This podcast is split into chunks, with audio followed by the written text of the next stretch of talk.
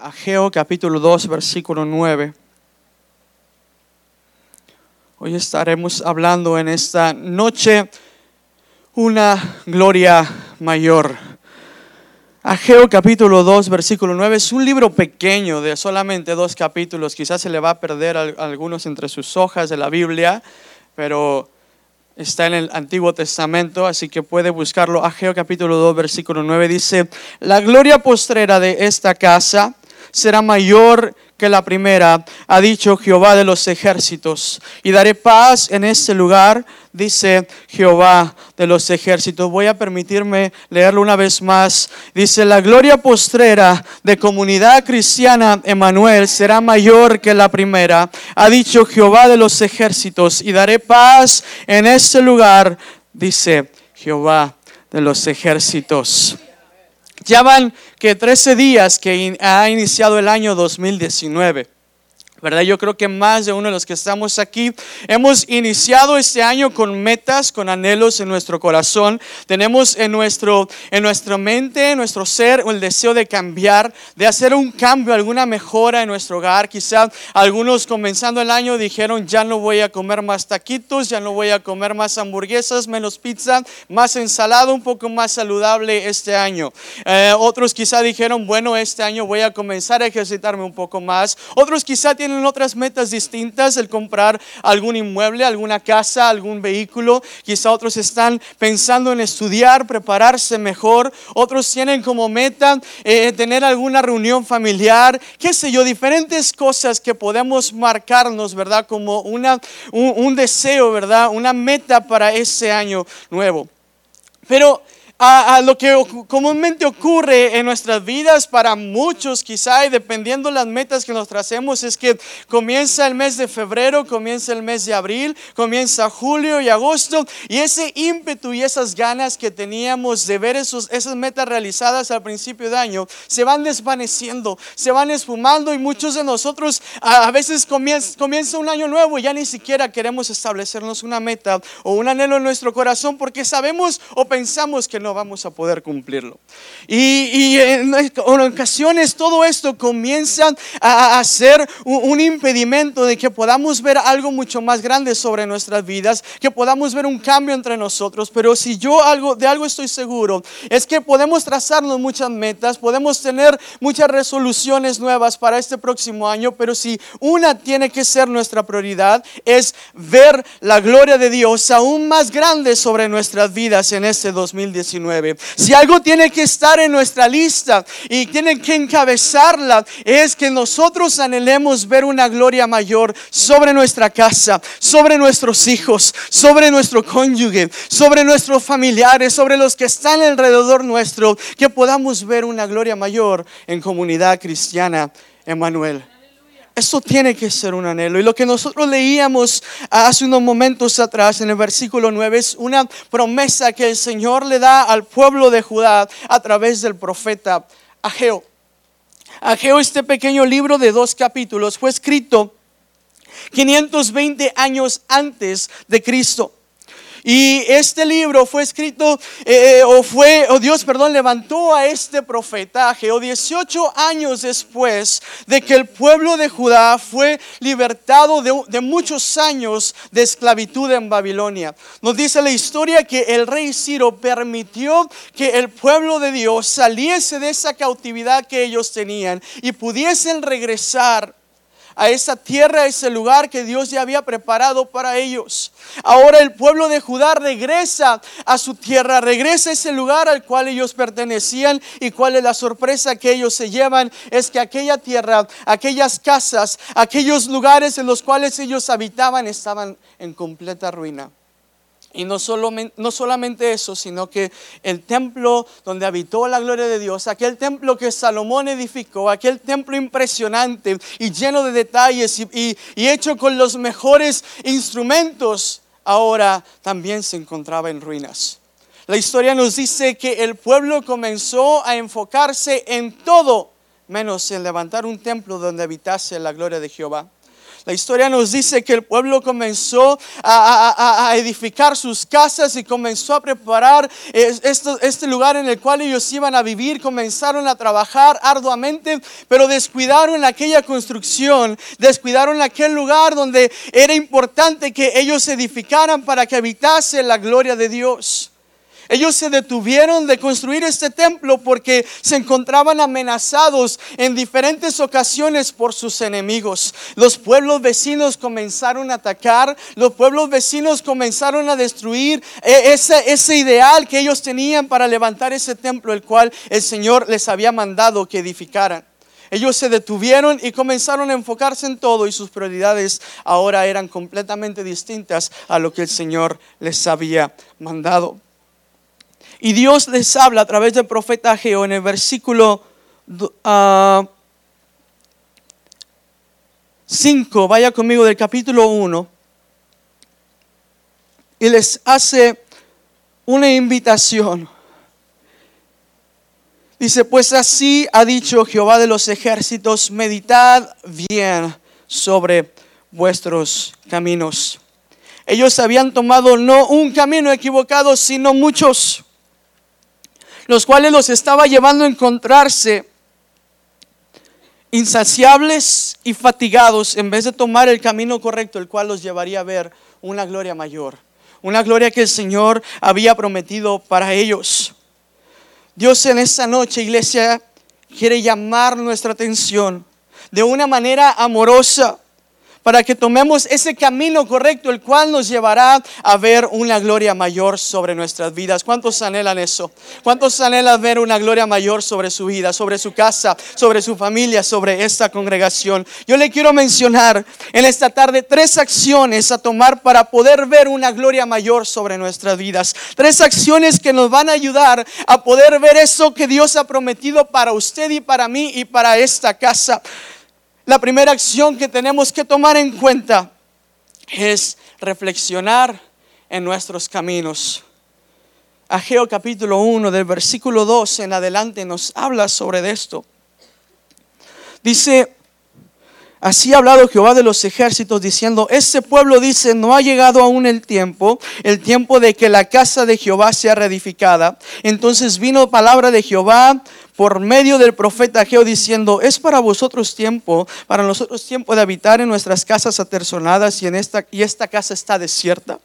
Pues así ha dicho Jehová de los ejércitos, meditad en vuestros caminos. Dios llama la atención del pueblo, iglesia, a que reflexionen en sus caminos. Es importante denotar esto que, que menciona aquí el versículo 5 no dice mediten en su camino, sino que habla de una manera plural. Mediten en sus caminos. Ellos no habían tomado solamente uno, sino varios.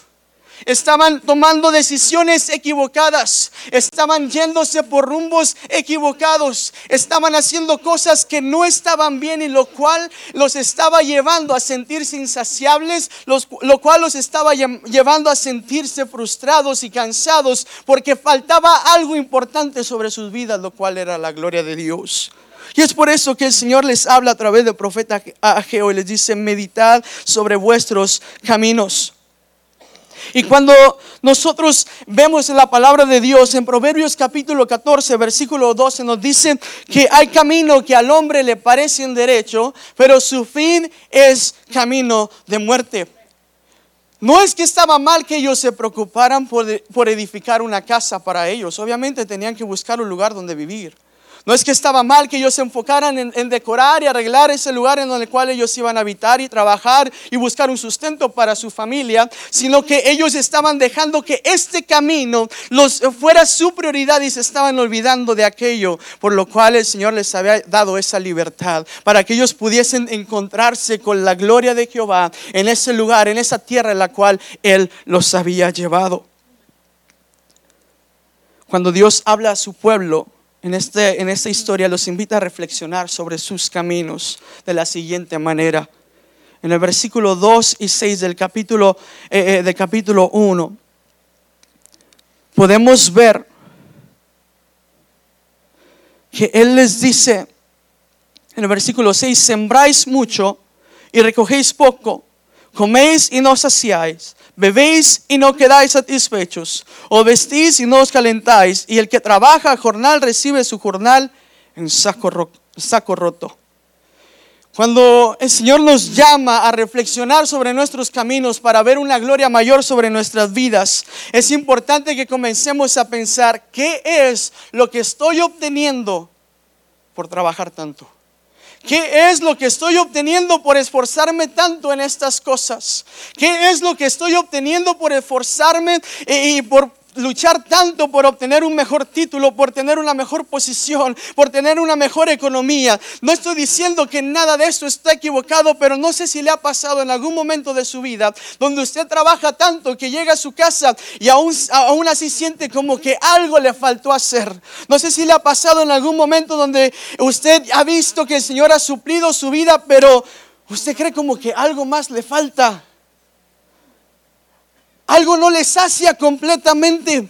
Algo no le satisface a su corazón y es porque tomamos caminos equivocados y no estamos permitiendo que sea el Señor el que venga a llenar todo. No estamos dando la libertad al Espíritu Santo que venga a moverse de una manera gloriosa sobre nuestras vidas porque estamos enfocándonos tanto en cosas vanas y pasajeras cuando el Señor nos ha prometido una gloria mayor. ¿Qué es lo que estamos obteniendo, iglesia? ¿Nos está rindiendo nuestro esfuerzo? Trabajamos horas detrás de un escritorio y llegamos a casa y aún así sentimos que algo nos falta. Trabajamos horas buscando cumplir nuestros sueños, pero algo nos falta y esa es la gloria prometida de Jehová para nosotros. Es importante que cuando nosotros reflexionemos sobre nuestros caminos, comencemos a pensar qué es lo que estoy obteniendo de tanto trabajo, de tanto esfuerzo, de tanto ímpetu y ganas que le pongo a las cosas de allá afuera. El pueblo trabajó arduamente para sus casas casas que se creen que estaban bien elaboradas, diseñadas y, se enfocaban en todo, en su trabajo, en sus deseos, comían bien, pero aún así no se saciaban sus necesidades. Ellos querían un buen vestido, querían una buena ropa, pero aún así no les era suficiente y ellos querían, querían más. Sus finanzas estaban ganando bien, pero no les rendía, porque se estaban desviando del camino. Cuando nos invita el Señor a reflexionar en nuestros caminos, no solamente es que pensemos qué estamos obteniendo, sino cómo Dios está obrando. En el versículo 8 del capítulo 1 nos dice, subid al monte y traed madera y reedificad la casa y pondré en ella mi voluntad y seré glorificado, ha dicho Jehová. Es el Señor glorificado con las cosas que hacemos el Señor se glorifica sobre nuestras vidas cuando nosotros buscamos trabajar y servirle de una manera especial. El Señor se está glorificando sobre nuestras vidas en tantas cosas que estamos llevando a cabo allá afuera. El Señor se glorifica y se complace de nuestra vida cuando nosotros buscamos trabajar tanto para poderle dar un bien a nuestra familia. Es el Señor el que está obrando sobre nosotros y se está glorificando de una manera especial aún y sobre nuestras finanzas, sobre nuestras fuerzas físicas. El Señor les dice, vayan y suban al monte y traigan madera y yo me he de glorificar. Vayan y enfóquense en lo mío y comiencen a meditar en si, están, si estoy yo glorificándome en su vida. Es lo que nos está diciendo el Señor en esta noche. Su gloria se está manifestando sobre ti. Esa gloria que Él ha prometido ha ido en aumento. Porque cuando hacemos lo que Dios nos manda, no habrá nada más que nos satisfaga porque habremos descubierto que solo es su presencia la que nos sacia. Cuando nosotros comenzamos a enfocarnos en buscar esa gloria que el Señor ha prometido, no va a haber nada externo que venga a ocupar su lugar, porque sabremos que solamente es su gloria la que nos llena. Sabremos que solamente su gloria la que nos satisface y la que es más que suficiente para nosotros. A veces el Señor permite que cosas ocurran a nuestro alrededor para que podamos voltear a verle. Cuando yo leía este versículo, el versículo 10 del capítulo 1, dice, por eso se detuvo de los cielos sobre vosotros la lluvia y la tierra detuvo sus frutos. Y llamé al versículo 11, y llamé la sequía sobre esta tierra y sobre los montes, sobre el trigo, sobre el vino, sobre el aceite y sobre todo lo que la tierra produce, sobre los hombres y sobre las bestias y sobre todo trabajo de manos. El Señor a veces permite que cosas externas allá afuera sucedan para llamar nuestra atención. Cuando yo meditaba en eso, yo podía comprender que el Señor no les llamaba la atención de una manera eh, de reproche en ese momento a través del profeta Geo, sino que si les decía claramente todo lo que estaba sucediendo es porque el Señor claramente les estaba demostrando cuánto les amaba y les hacía entender en ese momento, hey, volten a verme a mí, porque aquellas cosas que están ocurriendo allá afuera son por sus propias consecuencias, por lo que ustedes están provocando al, al desviarse del camino. Porque si en ocasiones llegan sequías a nuestra vida, no es porque Dios no quiera bendecirnos. A veces decimos, Señor, es que no me has bendecido este mes, este año. Sino es porque nosotros hemos descuidado su gloria. Quienes triste y equivocadamente anteponen lo material a Dios, lo pierden todo. Podremos tener nuestra casa llena de lujos. Podremos tener nuestros bolsillos llenos de, dinero. Podremos tener los mejores títulos colgados en nuestra pared. Pero si el Señor y su gloria no está sobre nuestras vidas, hemos perdido todo. Iglesia, tenemos que comenzar a entender lo que el Señor nos está llamando en esta noche. Hay una gloria postrera más grande que yo tengo para ti. Comienza a buscarme. Comienza a enfocarte en lo que yo te he estado diciendo. Y yo derramaré esa gloria sobre ti sobre tu casa. La segunda acción que nosotros tenemos que tomar es comprometernos en nuestro camino. Me encanta que Dios habla a su pueblo y su pueblo escuchó y comenzó a trabajar. En el versículo, capítulo 1, perdón, versículo 12, vaya conmigo capítulo 1 de Ageo, versículo 12 al 14, dice, y oyó, diga conmigo, y oyó, Zorobabel, hijo de Salatiel, y Josué, hijo de Josadac, sumo sacerdote y todo el resto del pueblo, la voz de Jehová su Dios y las palabras del profeta Ageo, como le había enviado Jehová su Dios, y temió el pueblo delante de Jehová. Versículo 3, entonces Ageo, enviado de Jehová, habló por mandato de Jehová al pueblo diciendo, yo estoy con vosotros, dice Jehová.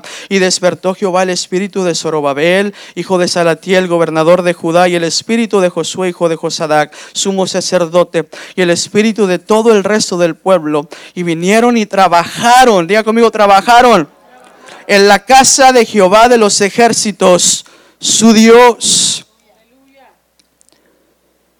el Señor no solamente nos invita a reflexionar en nuestros caminos, sino que cuando ellos reflexionaron, ellos se comprometieron ahora en ese camino que el Señor les estaba dando para que pudiesen ver su gloria.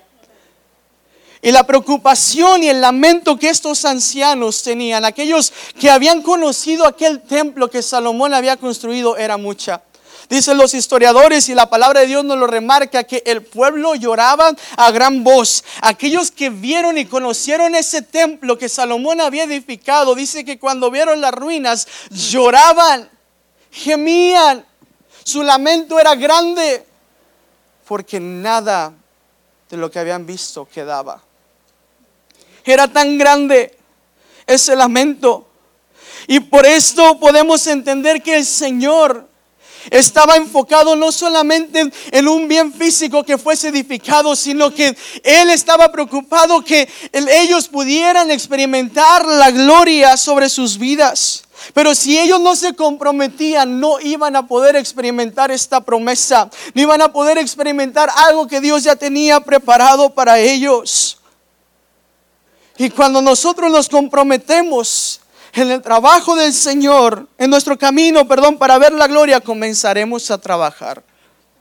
Cuando hay un compromiso, cuando escuchamos la voz de Dios, ya examinamos nuestros caminos, comenzamos a trabajar. Porque muchas veces escuchamos la voz de Dios y estamos conscientes de lo que Él pide de nosotros, pero no sé qué estamos esperando en ocasiones para poner manos a la obra. En el versículo 12 y 14, lo que leíamos hace un momento nos habla y nos dice, comenzaron a trabajar, oyeron y trabajaron. Cuando te comprometes en tu camino para ver una gloria mayor sobre tu vida, amada iglesia, tus prioridades van a cambiar. Tú ya estás consciente de que hay algo que el Señor ha preparado para ti y comenzarás a cambiar. tus prioridades ya no serán las mismas. Tú te enfocarás solamente en buscar esa gloria prometida. Tú comenzarás a enfocarte en llevar a los tuyos a que también experimenten esa gloria sobre tu vida. Comencemos a trabajar, amada iglesia. Este año propongamos en nuestro corazón anhelar la gloria de Dios aún más y comprometernos a poder trabajar aquí en su casa. Comenzar a servir a hermanos que nos rodean. Mire a todos los que le rodean. ¿A poco no tenemos una hermosa iglesia? Un hermoso pueblo de Dios aquí, aquí congregado en Edinburgh gente tan valiosa, gente tan amorosa, pero que también necesita comenzar a ponerse las pilas y a buscar una oportunidad para servirle al Señor Dios Todopoderoso. Hay un lugar especial para usted en este lugar, no solamente para que usted reciba la gloria de Dios, sino también para que usted se comprometa a trabajar de alguna manera y pueda poner por obra los dones y talentos que Dios ha depositado sobre usted. El Señor quiere mostrarle su gloria y si usted anhela verla, comience a trabajar para el Señor. Pero también en el capítulo 2 de Ageo, no solamente el Señor nos invita a comprometernos en nuestro trabajo, sino que también comencemos a contemplar nuestra condición. En el versículo 3 del capítulo 2 dice, ¿quién ha quedado entre vosotros que haya visto esta casa? En su gloria primera. ¿Y cómo la veis ahora? ¿No es ella como nada delante de vosotros? Cuando contemplas la condición de tu vida y, diferencias lo que era antes y después de tu vida sin esa gloria, comprenderás que nada puedes hacer sin ella. ¿Cuántos han experimentado la gloria de Dios? Yo quisiera ver su mano alzada. Si usted ha experimentado la gloria de Dios en algún momento de su vida, ¿A poco no ha sido maravilloso eso? Y comenzamos a reflexionar, hermanos. Aquí el Señor invita al pueblo a contemplar su condición. Ellos llegan a este templo en el cual estaba en ruinas. Yo no sé cómo se encontraba, si las paredes todas tiradas, si ya no quedaba ninguna sola pared, si ya no había nada de lo que, eh, lo que aquel tiempo fue ese templo, si solamente estaba el terreno. Pero yo me imagino que ellos llegaron ahí ya dispuestos a trabajar y comenzaron a ver que faltaban muchas cosas y que tenían que comenzar una vez más desde cero. Pero el Señor le dice, ¿Quién ha quedado entre vosotros que ha visto esta casa en su gloria primera? Los que conocieron el viejo templo lloraban y gritaban de dolor. Pero había unos que no supieron de ese templo porque ellos nacieron en el tiempo de cautividad. Había unos que desconocían esa gloria. Había unos que desconocían eso que el Señor había hecho en los años antiguos, en los años, en los años atrás, en los cuales el pueblo fue libre. En aquel entonces y vivían en todo su esplendor y se reunían con toda libertad en aquel edificio que Salomón había edificado. Pero había otros que no conocían nada de la gloria. Había otros que no habían visto la presencia de Dios. Había otros que no habían experimentado lo que el Señor había hecho con sus ancestros tiempo atrás. Iglesia, el Señor nos invita a contemplar nuestra condición. Usted ha alzado su mano y usted ha dicho, yo he conocido la gloria de Dios, pero también es tiempo de que usted se pregunte, ¿quién hay entre nosotros? ¿Quién hay en mi casa que no ha conocido la gloria de Dios? ¿Quién de mis hijos no ha experimentado su gloria? ¿Quién de mis hijos o de mi familia, de mis padres, mis abuelos siguen caminando ciegamente sin experimentar una gloria poderosa? ¿Quién ha quedado entre vosotros que haya visto esta casa en su gloria primera y cómo la veis ahora? No es ella como nada delante de vosotros. Muchas veces escucho de personas que experimentaron la gloria de Dios en los tiempos antiguos. Muchos tienen años en el Evangelio. Yo crecí en un hogar cristiano y yo he visto el poder de Dios. Yo he conocido la gloria de Dios. Yo he experimentado la gloria del Señor sobre mi vida, en mi casa, en mi familia. Y si usted duda de que esa gloria pueda ser manifiesta, yo soy testigo y se lo digo delante del Señor en esta noche, que hay una gloria que quiere ser manifiesta sobre usted, sobre su casa, sobre sus hijos. Pero sabe que es lo más triste, que muchas veces no contemplamos nuestra condición. Y solamente añoramos esa gloria y decimos, uy, en mis tiempos. Cuando yo iba a esta iglesia, cantábamos esos coritos y la gloria descendía que de ahora nosotros somos pastores de jóvenes y ya por muchos años ah, atrás, antes de llegar aquí a la iglesia, el Señor nos permitió trabajar en el ministerio juvenil en diferentes áreas. Y si algo yo le puedo asegurar es que el joven, el niño, es el reflejo vivo de lo que hay en casa. Y nosotros luchamos y oramos y lloramos a Dios para que Él manifieste su gloria sobre, sobre sus hijos y que Él se mueva y que Él descienda y que Él afirme su presencia sobre cada generación que está aquí representada. Y he visto jóvenes llorar en ese altar y, derramarse delante de la presencia del Señor y experimentar la gloria de Dios de una manera especial. Pero al llegar a su casa, hay padres que no han contemplado su gloria, que no han contemplado su condición y muchas veces esta gloria manifiesta sobre la vida de nuestros hijos se esfuma en un instante porque nosotros mismos no estamos contemplando nuestra condición y no nos estamos dando cuenta que nuestros hijos, nuestros niños están creciendo dentro de estas cuatro paredes sin conocer la gloria de Dios. Es importante que nosotros contemplemos, perdón, nuestra condición para que comencemos a enfocarnos no solamente en que nosotros edifiquemos esta casa, este lugar en el cual pueda habitar la gloria del, del, Padre, sino que también comencemos a pensar y meditar en aquellos que vienen tras de nosotros, que también tienen que conocer la gloria de Dios. Cuando nos comprometemos el Señor no solamente nos invita a comenzar a trabajar, a contemplar nuestra condición, sino también nos habla para recobrar ánimo.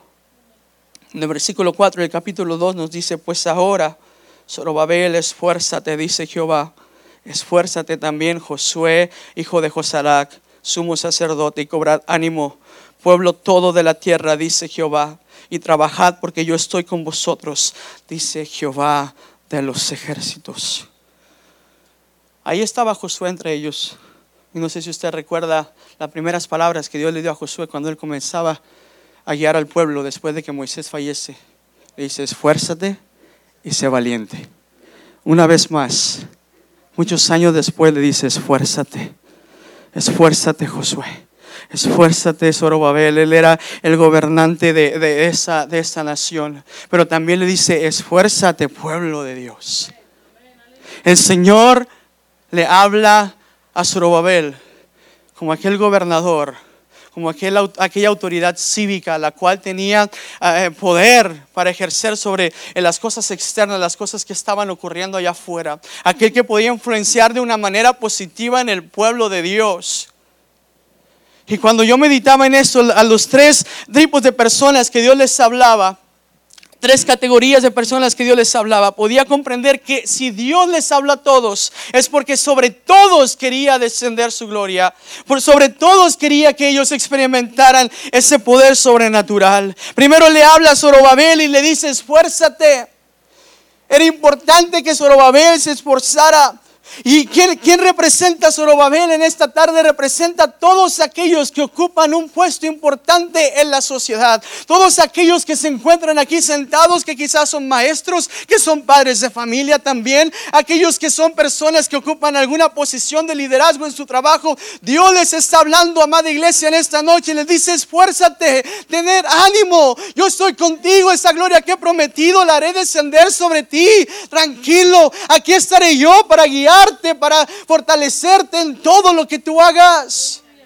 se siente cansado, se siente agobiado, el Señor en esta tarde nos trae fuerzas. El Señor en esta tarde trae aliento para todos aquellos que ocupan un lugar especial allá afuera. Pero es para que también tengan un impacto en esa sociedad que necesita también conocer la gloria de Dios. Pero después le habla a Josué. Josué era el sumo sacerdote.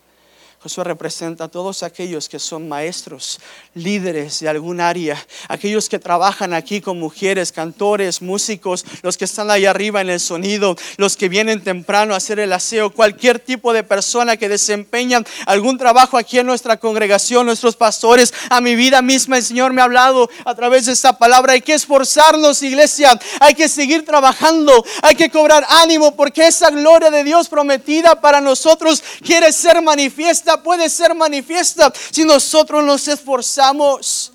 Pero después engloba a todos y les dice a todo el pueblo, cobrad ánimo pueblo todo de la tierra. Y esto yo creo que el Señor lo dijo. Tengo que decirles también al pueblo en general, porque si no van a decir, no, eso solamente les compete a Zorobabel y a Josué. Pero tenemos que entender, amada iglesia, que de nadie más va a depender que la gloria de Dios se manifieste sobre nuestras vidas que de nosotros mismos.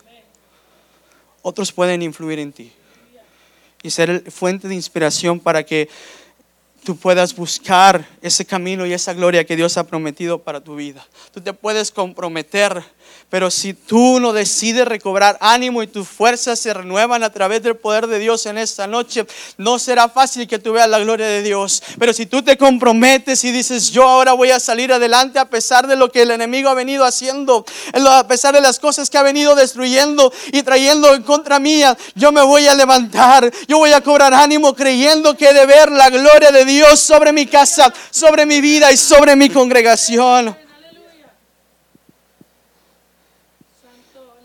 Por último, el Señor nos invita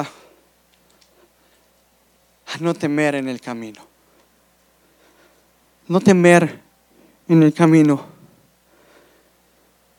Si usted lee conmigo los versículos 5 en adelante del capítulo 2, usted puede leer que dice, versículo 5, según el pacto que hice con vosotros cuando saliste de Egipto, así mi espíritu estará en medio de vosotros, no temáis.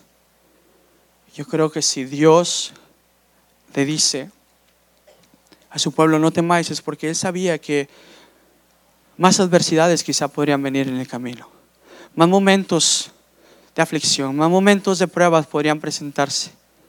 Pero me encanta esta palabra con la que termina en el versículo 5, no temáis. Usted anhela ver la gloria de Dios. No tema.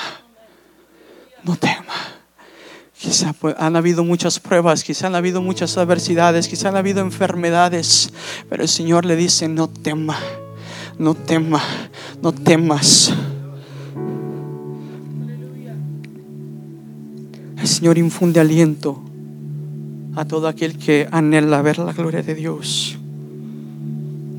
Me encanta que este aliento va aunado con una promesa muy especial para todos nosotros, la cual es el Espíritu de Dios. Dice, mi Espíritu estará en medio de vosotros. Si hay alguien que no quiere que experimente su gloria, la gloria de Dios, es el mismo enemigo. Pero si hay alguien que tiene poder para destruir toda adversidad del enemigo es el Espíritu de Dios.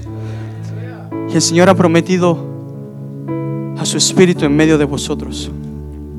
El Señor ha prometido a su Espíritu en medio de nuestras vidas, en medio de nuestros corazones. Su Espíritu, el cual ya no solamente se manifiesta entre ciertas personas, sino que ahora se manifiesta en toda carne que le crea al Señor aquel espíritu que anhela morar en usted, aquel espíritu que anhela guiarlo a toda verdad y a toda justicia, aquel espíritu que anhela darle aliento y darle consuelo en los tiempos de prueba. El Señor lo ha prometido. Usted anhela ver su gloria. El Señor ha prometido que su espíritu estará con usted.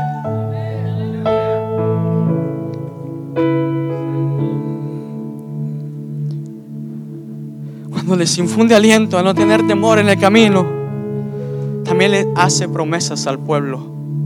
Versículos 6 y 7 nos habla, porque así dicho Jehová de los ejércitos, de aquí a poco yo haré temblar los cielos y la tierra, el mar y la tierra seca, y haré temblar a todas las naciones, y vendrá el deseado de todas las naciones, y llenaré de gloria esta casa, ha dicho Jehová de los ejércitos. El Señor no solamente promete a su espíritu, sino que también hace una promesa, la cual es mesiánica. Él está, él está prometiendo, ¿verdad? El deseado de las naciones, aquel que todos anhelamos conocer en algún momento aquel que cual nosotros anhelamos ver en gloria a Jesucristo, el Rey de Reyes y Señor de Señores. Él hace una promesa a su pueblo, Él hace una promesa a ellos y nos la sigue haciendo a nosotros, la cual está vigente. Y en su palabra podemos encontrar no solamente esta promesa, sino que Él nos infunde aliento a través de cientos de promesas que podemos encontrar desde Génesis hasta Apocalipsis para todos aquellos que, que queremos ser partícipes de la gloria de Dios. Esas promesas que Él ha cumplido y ha ido cumpliendo con el pasar de su caminar con el Señor. Esas promesas que usted aún espera ver cumplidas, Él, Él hará en su momento, Él las hará manifiestas sobre usted, sobre su casa. No tema en el camino porque hay promesa para usted. No tema en el camino porque hay promesa para su casa. No tema en el camino porque hay una promesa para cada uno de los que estamos aquí.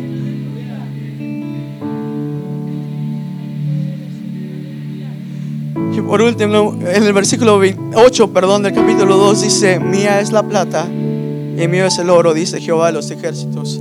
Si algo le preocupaba al pueblo es que ese templo que iban a construir ahora ya no iba a ser como el de Salomón. Recuerda que le dije que muchos de sus enemigos, sus pueblos vecinos, venían y robaban y hurtaban y no les permitían que ellos continuaran con esta obra. Yo creo que ellos decían, Señor, no tenemos los mejores materiales para levantar una casa a la cual tú puedas morar. Pero el Señor le dice, mía es la plata y mío es el oro. Con esta promesa, con esta palabra que el, el Señor le hace a su pueblo, nos hace entender que Dios se encargará de todo lo que necesitemos hacer para que Él pueda manifestar su gloria de nosotros. No es maravilloso que no solamente Él nos hace una promesa y espera que usted y yo caminemos en obediencia para obtenerla, sino que Él también nos da los recursos para que usted y yo podamos ser partícipes de su promesa. A los jóvenes a veces les recuerdo de, de, sus, de sus maestros, perdón, y que a veces nos dicen, te voy a encargar una tarea. Y te la escriben en el pizarrón, no sé muchachos que se acuerdan de eso, ustedes que alguna vez fueron a la escuela, ¿verdad? Y el maestro llegaba y te decía, esta es la tarea, la quiero para mañana. Pero no te explica cómo, no te dice dónde la busques, no te dice por qué es lo que tienes que hacer, no te da ningún detalle de eso.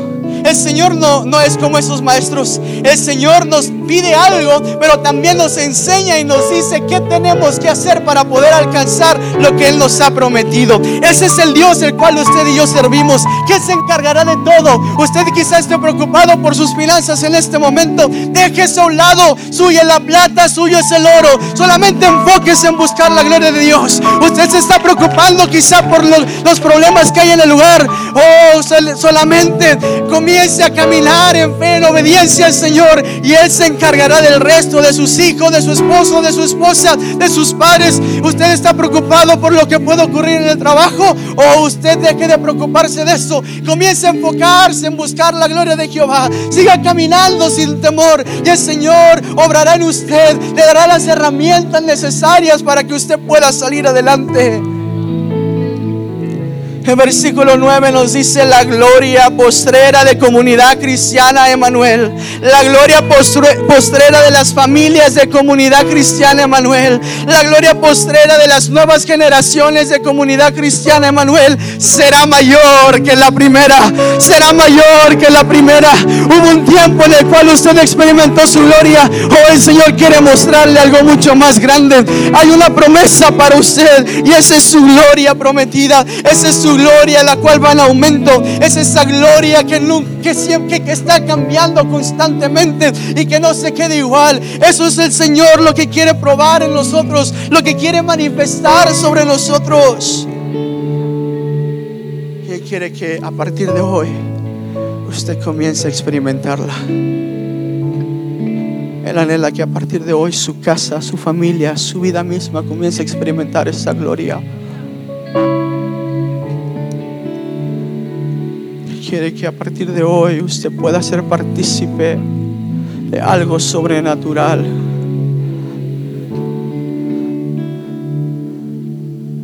Pero nosotros tenemos que anhelarla. Tenemos que tomar estas acciones en cuenta para poder ver su gloria, gloria, reflexionar en nuestros caminos, comprometernos en el camino y no temer.